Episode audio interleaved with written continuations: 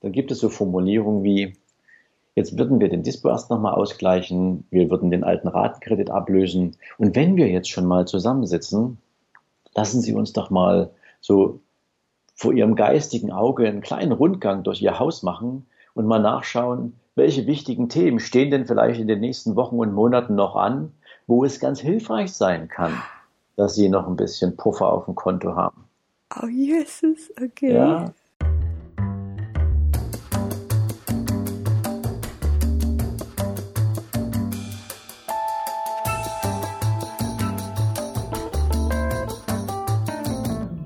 Herzlich willkommen. Ich bin Birgit Schürmann mit Rhetorik, die im Kopf bleibt. Der Podcast für alle, die außergewöhnlich präsentieren wollen. Heute hören Sie die Folge 72, wie Sie nicht auf die hervorragende Rhetorik von Bank- und Anlageberatern reinfallen. Hallo, liebe Hörerinnen und Hörer. Wenn ich mein Geld anlegen will, wenn ich es verwalten lassen will, wenn ich mein Vermögen wachsen lassen möchte, wenn ich etwas investieren möchte, Tja, dann treffe ich unweigerlich auf Anlageberater, auf Kreditverkäufer und auf Bankberater. Tja, diese Berufsgruppen, die genießen bei uns aber leider nicht den besten Ruf. Wenn ich mit ihnen spreche, dann weiß ich nicht, wann beraten sie mich noch in meinem Sinne und wann verkaufen sie schon. Wann wollen sie mir etwas andrehen, was mir unter Umständen überhaupt nichts bringt, ihnen aber die Taschen füllt. Wie unterscheide ich gute von schlechten Beratern? Tja, Fragen über Fragen. Und daher bin ich auch super gespannt auf meinen heutigen Interviewgast, was er uns über die oftmals hervorragende Rhetorik und auch Taktik von dieser Berufssparte erzählen wird. Ja, mein heutiger Gast verwaltet Vermögen, sehr, sehr große Vermögen. Er unterstützt Menschen, die sich ein Vermögen aufbauen wollen und das natürlich auch wachsen lassen wollen. Wie sind wir in Kontakt gekommen? Er hat ebenfalls einen Podcast. Dieser heißt Richtig Reich und er spricht in diesem Podcast über Glaubenssätze beziehungsweise Neudeutsch auch das Mindset, was mich auf diesem Weg hin unterstützt. Er ist Business- und Finanzcoach. Er ist Vertriebsprofi und war jahrelang Führungskraft einer großen deutschen Bank. Freuen Sie sich mit mir auf Sven Lorenz. Liebe Sven, herzlich willkommen in meinem Podcast. Ich bin sehr gespannt auf unser Gespräch. Ja, liebe Birgit, erstmal vielen lieben Dank für die Einladung. Gerne. Ich bin auch sehr, sehr neugierig, weil dein Thema natürlich exakt das trifft, was ja viele teilweise bewusst einsetzen, um zum Ziel zu kommen. Wenn ich es richtig verstanden habe, bist du schon eine ganze Weile in dieser Branche unterwegs. Wie viele Jahre Berufserfahrung kommen da zusammen? Oh, lass mich nachdenken. Also mehr als 25 auf jeden mehr Fall. Mehr als 25, toll. Super. Okay, ja, ich mag das gerne, wenn Menschen mit Berufserfahrung in meinem Podcast sind. Manchmal höre ich ja Podcasts, ähm, da sagen dann die die äh, Menschen interviewt werden, ah, ich bin 21 und ich war auf Elite-Uni und habe schon zwei Unternehmen und ich muss ganz ehrlich sagen, ich bin ein Fan von langer Berufserfahrung. Ja, oder, oder auch Lebenserfahrung. Ja, ja. Bin ich, ja. Ich muss immer so schmunzeln, wenn ich dann so, so Werbeanzeigen bekomme oder wenn mich irgendjemand anschreibt und mir dann sagt, hey, ich bin 22, ich bin ja. Life Coach, ja. Äh, ja. ich mache dich erfolgreich. Ja. Äh, ich dann denke, hey, hättest dich mal besser vorbereitet, dann wüsstest du, dass du vielleicht ein bisschen mehr von mir lernen kannst als ich von dir. Ja. Aber ist dann immer eine andere Geschichte. Also insofern, ich mag es auch, mit Menschen zu sprechen, die schon eine Zeit lang ähm, Erfahrung sammeln konnten, um einfach, das hat einfach was von Authentizität. Ja, ja äh, keine Frage. Man hat auch schon Höhen und Tiefen gehabt, man hat eine Menge Erfahrung mit Menschen zu tun gehabt, die in den verschiedensten Situationen steckten und ich finde, man hat einfach mehr zu sagen darüber. Also ich finde gut, wenn Menschen jung sind, gut anfangen, gut starten, aber mir das so als ganz große Nummer zu verkaufen. Ich bin 21 und habe schon irgendwie zwei Firmen gegründet und bin an der Elite-Uni und hab dir was zu sagen. Äh, ganz ehrlich, beeindruckt mich null. Aber gut. ja, so. Aber lieber Sven, ich, wir haben ja ein anderes Thema und da falle ich aber auch gleich mit der Tür ins Haus. Wofür sind Vermögens- und Anlageberater gut? Was bringen sie mir? Ha, naja, Vermögens- und Anlageberater ist immer die Frage, wann gehe ich auf solche Menschen zu? In mhm. aller Regel ja meistens dann, wenn ich entweder den Plan habe, mir eigenes Vermögen aufzubauen oder wenn ich bereits irgendwie sehr sparsam gelebt habe oder ich habe was mitbekommen, so am Anfang des, des selbstständigen Lebens, kommt es ja das ein oder andere Mal vor, dass die Eltern einem ein bisschen was in die Hand drücken und sagen, geh verantwortungsvoll damit um, mach da was ordentliches draus. Aber in der Regel haben die meisten Menschen ja nur von einem Thema so richtig Ahnung. Ja, ich mache da mal ein Beispiel. ähm, du hast jetzt meinetwegen einen Tischlermeister und der hat eine tolle Ausbildung gehabt, der hat sich in diesem Beruf etabliert, jetzt ist der Tischlermeister. Ähm, und ja, der muss im Rahmen seines Unternehmens auch ein bisschen mit Zahlen umgehen, aber dem hat man wahrscheinlich nie beigebracht, ähm, richtig kaufmännisch unterwegs zu sein. Dem hat man wahrscheinlich nie beigebracht, über Geldanlage nachzudenken. Was mache ich jetzt eigentlich mit dem Geld? Der ist super in seinem Thema. Und so sind das ganz, ganz viele Menschen. Und Anlageberater, egal jetzt, ob sie für ein Unternehmen arbeiten, ob sie selbstständig sind, haben sich der, im, im Normalfall das Know-how, das Wissen und die Expertise erarbeitet, anderen Menschen dabei zu helfen, so sich diesem Thema Geldanlage zu nähern. Sie sind in meinen Augen Übersetzer für das Thema, was sind denn eigentlich Chancen in Bezug auf Geldanlage und wann sind die denn sinnvoll, wann kann ich die nutzen oder was sind Risiken und wie kann ich sie einschätzen, wie kann ich Risiken tatsächlich kalkulieren lernen und wie kann ich sie auch gegebenenfalls für mich nutzen oder wenn nötig eliminieren. Also immer dann, wenn ich eine helfende Hand brauche, dann macht es, glaube ich, Sinn, auf den Anlageberater zuzugehen im Kontext von Vermögensaufbau oder Vermögensanlage. Mhm. Und woran erkenne ich denn, wenn ich da sowas tätigen möchte, ob ich es mit einem seriösen Berater zu tun habe? Ja, Seriosität, das ist so dieses Reizwort in dieser Branche. Ja, das glaube ich. Ähm, einfach, weil natürlich über die letzten Jahrzehnte eine Menge schiefgelaufen ist und ähm, tatsächlich auch eine Menge Menschen mit großen Enttäuschungen unterwegs sind. Aha. Ich muss allerdings eins vorwegschicken, Birgit.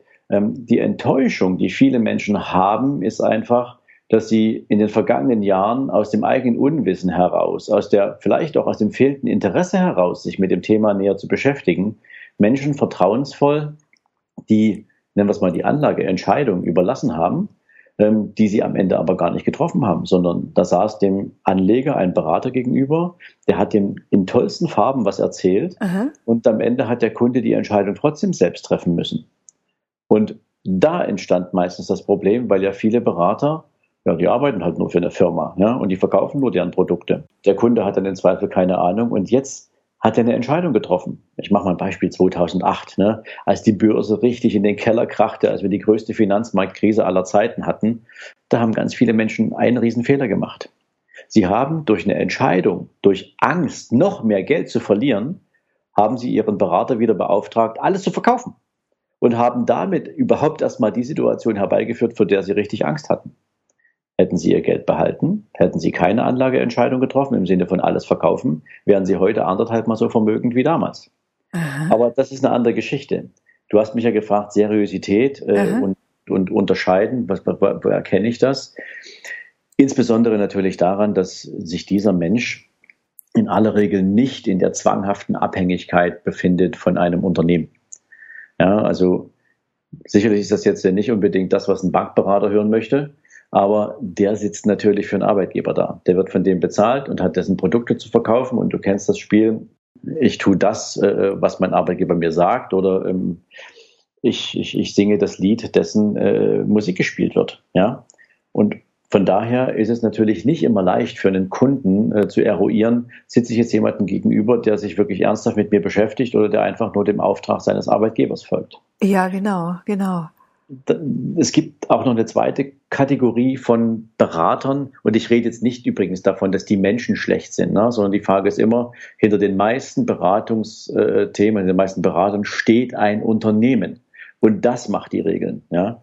Auch Ausschließlichkeitsorganisationen zum Beispiel, schau dir mal an, die ähm, die äh, AWD zum Beispiel oder die Deutsche Vermögensberatung oder wie auch immer. Auch die Allianz ist zum Beispiel so ein, so ein Allfinanzkonzern geworden. Ja, ähm, das sind alles Ausschließlichkeitsorganisationen. Die haben keine Angestelltenverkäufer, die sind eher selbstständig, aber dürfen trotzdem nur die Produkte der jeweiligen Konzerne verkaufen. Ja, und hier ist es natürlich immer wichtig, in welchem Interesse handelt mein Gegenüber. Bin ich der Kunde, den man zufrieden machen will? Oder steht dahinter ein Produktauftrag, den der Produktgeber erteilt hat? Und ähm, meine Empfehlung ist da an der Stelle auch immer erstmal mit aufs Bauchgefühl hören. Ja, du kennst das vielleicht ja auch. Du, du siehst den Menschen auf die Entfernung und du denkst so, nee, mit dem werde ich definitiv nicht warm. Ähm, erübrigt sich auch, habe ich gar keinen Nerv, mich mit dem zu unterhalten. Und dann siehst du Menschen, wo du denkst, ja, macht einen sehr sympathischen Eindruck. Mit dem würde ich gerne mal ein Gespräch führen. Das kann danach immer noch nach hinten losgehen. Ja?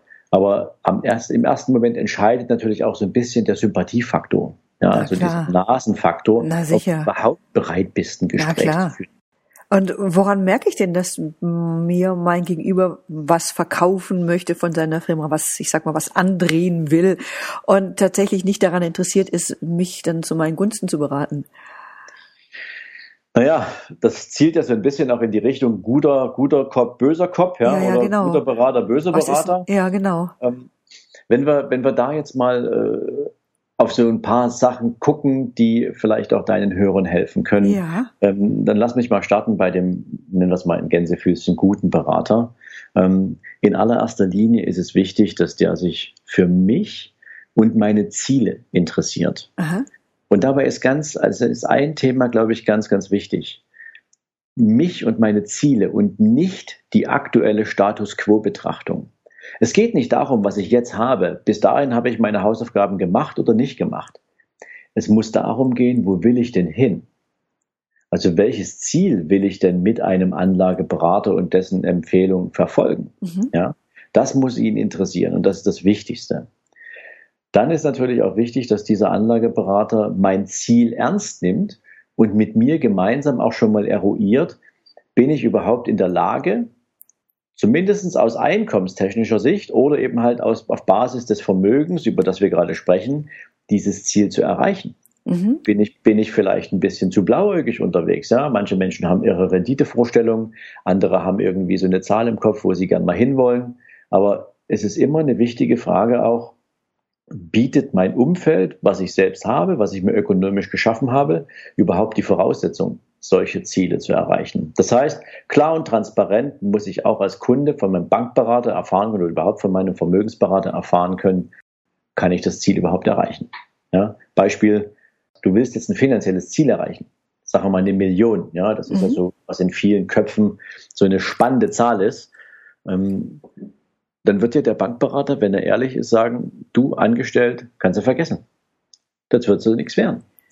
Du musst mindestens sehen, dass du dir vielleicht auch nebenher irgendeine kleine Selbstständigkeit aufbaust, aus der du, aus der du zusätzliches Einkommen generieren kannst, weil ansonsten mit dem, vom, mit dem Einkommen, mit der monatlichen Rate zum Sparen, selbst bei besten Renditen und 50 Jahren Laufzeit wird das keine Million werden. Ja? Mhm. Also ganz klar auch mit, mit, einem, mit, einem, mit einem professionellen Auge auf die Realisierbarkeit der Ziele zu schauen. Ja? Ein guter Berater vernetzt seine Kunden auch miteinander. Also nicht, dass ich jetzt hergehe und sage, übrigens, Nachbar Müller, Meier Schulze, äh, der ist auch bei mir Kunde, den sollst du mal kennenlernen. Für den habe ich das und das gemacht. Das nicht, sondern wenn ich jetzt mit meinem Kunden sitze und der kriegt jetzt die Erkenntnis, dass er eigentlich noch ein bisschen mehr tun muss und ein paar Hausaufgaben erledigen muss, um zu seinem Vermögensziel zu kommen. Und ich kenne Menschen, die ihm dabei behilflich sein können. Und ich habe mir dafür ein Netzwerk aufgebaut. Dann ist es doch legitim und vor allen Dingen sinnvoll, wenn ich meinem Kunden anbiete, ihn durch mein Netzwerk auf dem Weg zu seinem Ziel zu unterstützen, ihm mhm. Kontakte zu machen, die ihm hilfreich sind. Ja? So, und zu guter Letzt, behandle deinen Kunden nie nach Standard. Standard ist der schlimmste Genickschlag für jeden Kunden, wenn er sich fühlt wie 5000 andere Kunden auch. Es soll immer um Individualität gehen. Und das macht einen guten Berater aus, dass er mhm. jedem Kunden auch mit Sicherheit nicht nur das Gefühl gibt, sondern auch danach handelt, dass es eine individuelle Situation ist, in der sich jeder einzelne Kunde befindet und nach dieser individuellen Situation auch diese Beratung, diese Lebensbegleitung auch auf die Beine stellt. Denn es ist nichts anderes. Ein richtig guter Berater betrachtet den Beginn dieser Kooperation mit dem Kunden als den Beginn einer langfristigen Beziehung, wo er Begleiter, aber eben auch oft Problemlöser für den Kunden ist. Ja. Mhm. Ja, spannend. Also was gibt's denn für Nebelkerzen, die von manchen Beratern und Kreditverkäufern geworfen werden? Also wie gehen Sie da strategisch vor? Ich würde kurz einen Schritt zurückgehen, wenn du mir ja, erlaubst, gerne. Weil ich gerne, hatte noch gerne, eins vergessen. Es gibt natürlich auch die Berater, die man vielleicht jetzt äh, nicht so mag, ja, mhm. oder wo man feststellt oder wo man vielleicht wissen möchte, was was was ist denn der Unterschied zwischen zwischen einem schlechten und einem guten Berater? Ja? Mhm.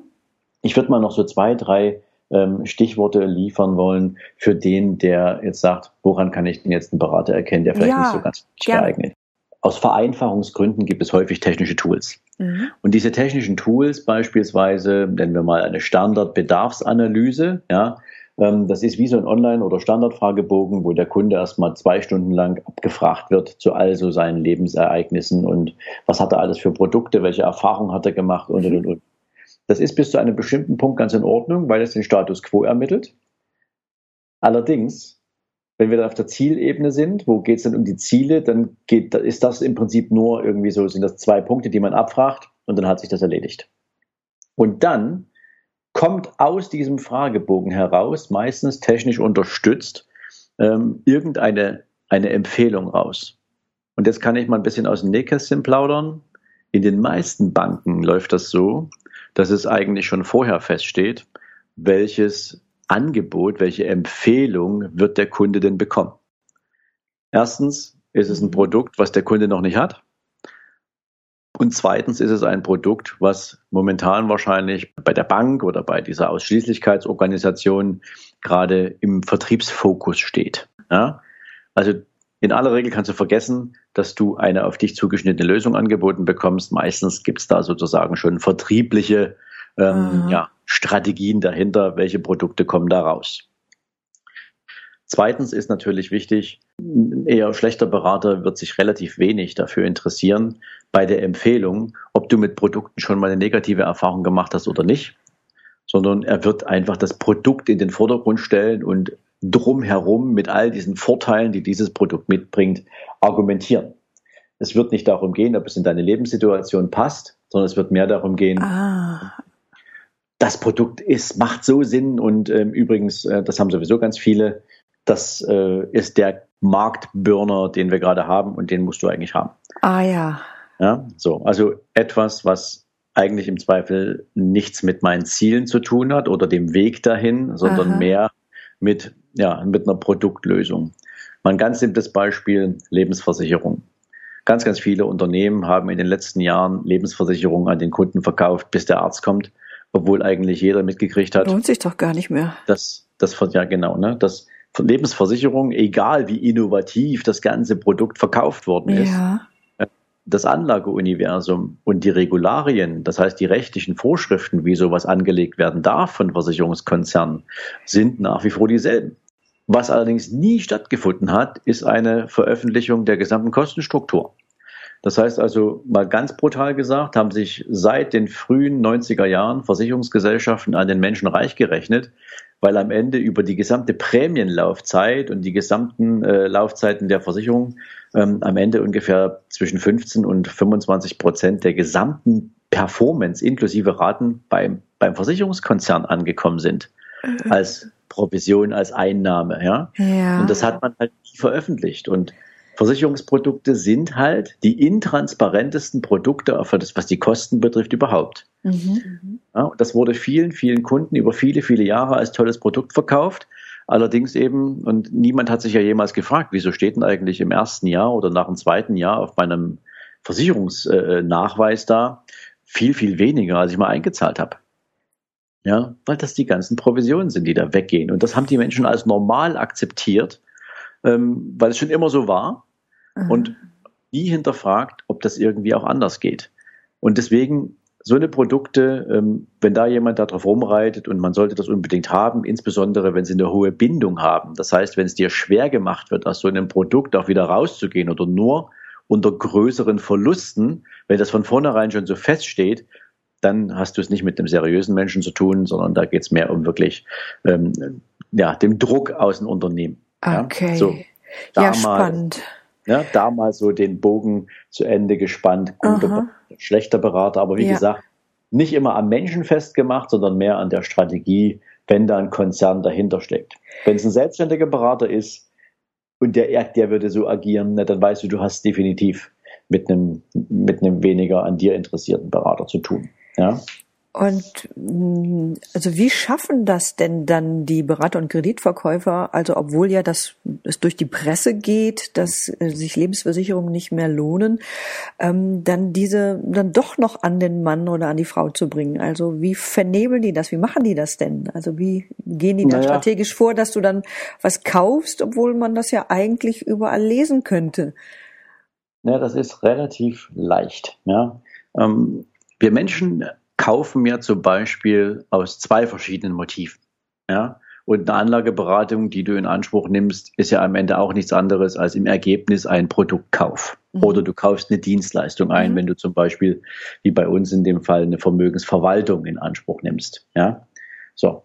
Und jetzt ist es ganz einfach.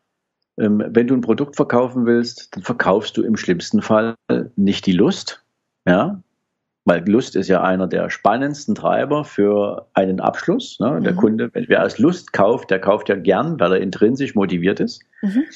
Wenn du allerdings aus Angst kaufst, ne? weil das Motiv Angst eine große Rolle spielt, und da ist ja die Versicherungsbranche prädestiniert oh, das dafür. Super, ja, ja. ja. Ja, ähm, das sind die super drin. Dann bedient man halt diesen Treiber. Und ähm, ah. du hast ja auch schon mal ein Interview mit dem Dirk Kräuter gemacht. Aha.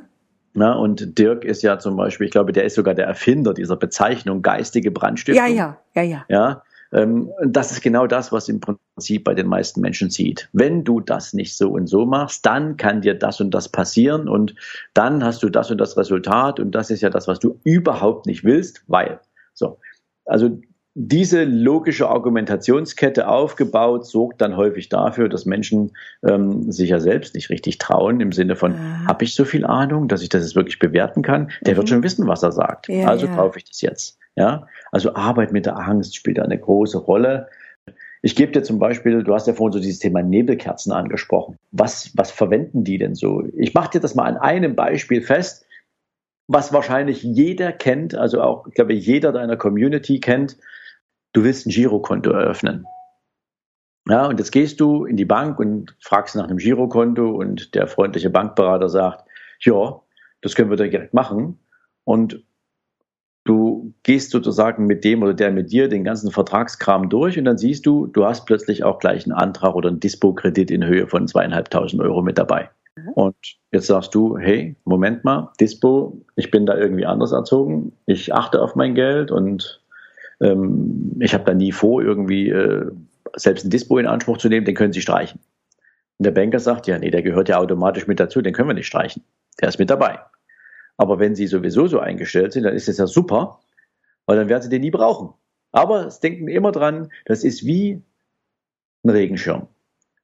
Es ist immer schön, einen dabei zu haben für den Fall, dass es regnet. Ja? Mhm. Und so ist das dann auch mit dem, äh, mit dem, mit dem Dispo-Kredit. Und wenn ich dir jetzt sage, Birgit, dass ca. 70 Prozent aller Kontoinhaber mit einem Dispo-Kredit innerhalb von fünf Jahren diesen Dispo mindestens einmal benötigen, ja, dann hast du schon mal ein Gefühl dafür, dass diese unterbewusst wahrgenommene Sicherheit eines Dispo-Kredits, weil man trotzdem verfügen kann, auch für ein paar Zinsen mehr, den Menschen sozusagen den Umgang damit erleichtert. Und jetzt skizzieren wir mal dieses Beispiel. Du hast jetzt meinetwegen mal ein bisschen anspruchsvolleres Weihnachtsjahr hinter dir. Das heißt, du hast mehr Geschenke gekauft, als du verträgst. Ähm, du hast ähm, tolle, vielleicht am Jahresende noch mal eine kleine Reise gemacht ähm, und im Sonst hast du vielleicht auch noch ein bisschen mehr geshoppt als üblich. Und jetzt ist Januar und du hast, weil du halt clever bist, deine Versicherungsbeiträge nicht auf monatliche Ratenzahlung, sondern unter Kostengesichtspunkten auf Jahreszahlung umgestellt und jetzt kommen die mit einem Schlag alle im Januar.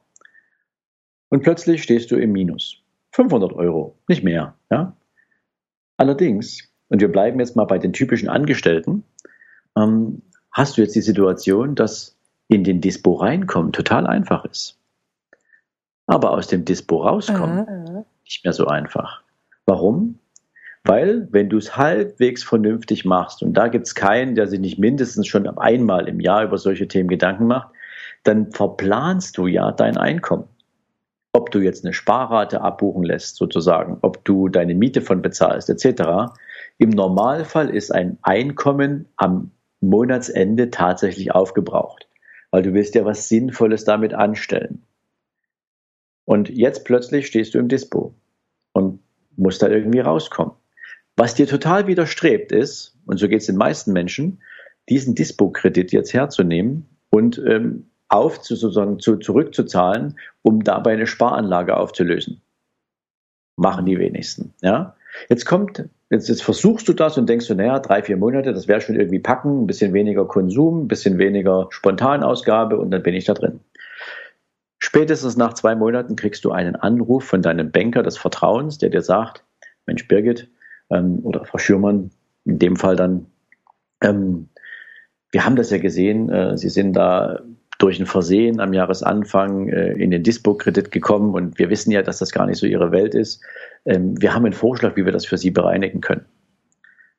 Und dann kommst du in die Bank, bist voller Vorfreude, dass du diesen hässlichen Dispo endlich los bist. Und dann sagt dir der Banker, wissen Sie, wir haben jetzt hier uns Gedanken gemacht und wir können das aus der Welt schaffen durch einen Ratenkredit. Machen wir einen ganz klein. Das heißt, wir füllen den Dispo wieder auf, das heißt, er ist dann bei Null und wir geben Ihnen sogar noch einen kleinen Puffer obendrauf. Lassen Sie mal sagen, so 1000, 1500 Euro. Dann sind Sie erstmal auf dem Konto auch wieder richtig mit Cash unterwegs und haben da keine Baustelle und über ein Jahr zahlen Sie das dann zurück, irgendwie so 150, 180 Euro im Monat, kleine Rate und nach zwölf Monaten sind Sie den Ratenkredit wieder los. Mhm. Und du vielleicht auch ein bisschen, also du jetzt nicht ganz persönlich genommen, ja, ähm, in diesem Fall du jetzt nimmst das dankbar an, weil du sagst, ja, dann habe ich dieses hässliche Gefühl nicht mehr, dass ich im Minus stehe und der Ratenkredit ist nach zwölf Monaten bezahlt und fertig. Für die meisten Menschen beginnt damit der Anfang vom Ende, weil diese Rate ist in der ursprünglichen monatlichen Einkommenskalkulation ja nicht vorgesehen. Und es ist viel schwerer für jemanden, seinen Lebensstandard aufzugeben oder zu, in, in, in die negative Richtung umzujustieren, ähm, Sparraten einzustellen oder Konsum einzuschränken, damit er sich eine Rate leisten kann. Aber durch diesen Ratenkredit stehen ja jetzt schon erstmal 1500 Euro zusätzlich auf deinem Konto. Also fühlt sich das rein psychologisch gar nicht so an, als ob du zu kämpfen hättest, diesen Ratenkredit zu bezahlen. Spätestens neun Monate später bist du durch diese Situation wieder im Minus. Wieder in deinem Dispo, denn den behältst du natürlich.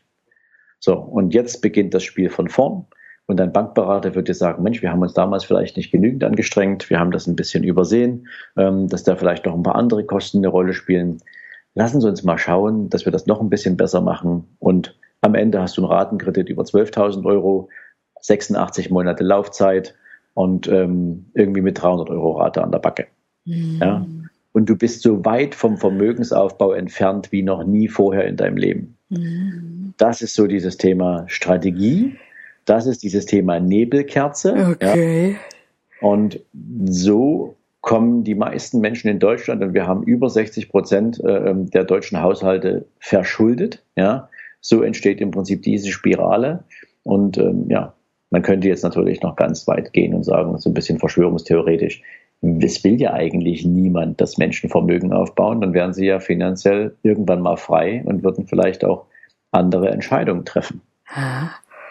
Okay, ich bleibe jetzt mal bei den Nebelkerzen. Kannst du uns, gibt es ja noch so ein paar typische Formulierungen, die du hast, wo du sagst, ja, das, wenn du sowas hörst, dann geht es in die Richtung oder Achtung bei solchen Formulierungen oder die sind typisch, da könnt ihr euch schon gleich mal drauf einstellen. Ja, ich kann natürlich jetzt nicht dafür sprechen, wie rhetorisch ausgebildet werden die Menschen jetzt in allen verschiedenen Banken, aber wenn man zum Beispiel vom Berater gesagt äh, bekommt, also so ein Dispo zu nutzen, das ist übrigens völlig in Ordnung. Aha. Das machen die meisten Menschen so, ja. Oder wir verschaffen ihnen mit so einem Ratenkredit jetzt mal Sicherheit für ihre Finanzplanung. Ja, weißt du, ich habe dir ja gerade diesen zweiten Schritt angesprochen, ne? wenn du dann so, ähm, wenn du dann von einem 1500 Euro Ratenkredit plötzlich 12.000 Ratenkredit hast. Ja?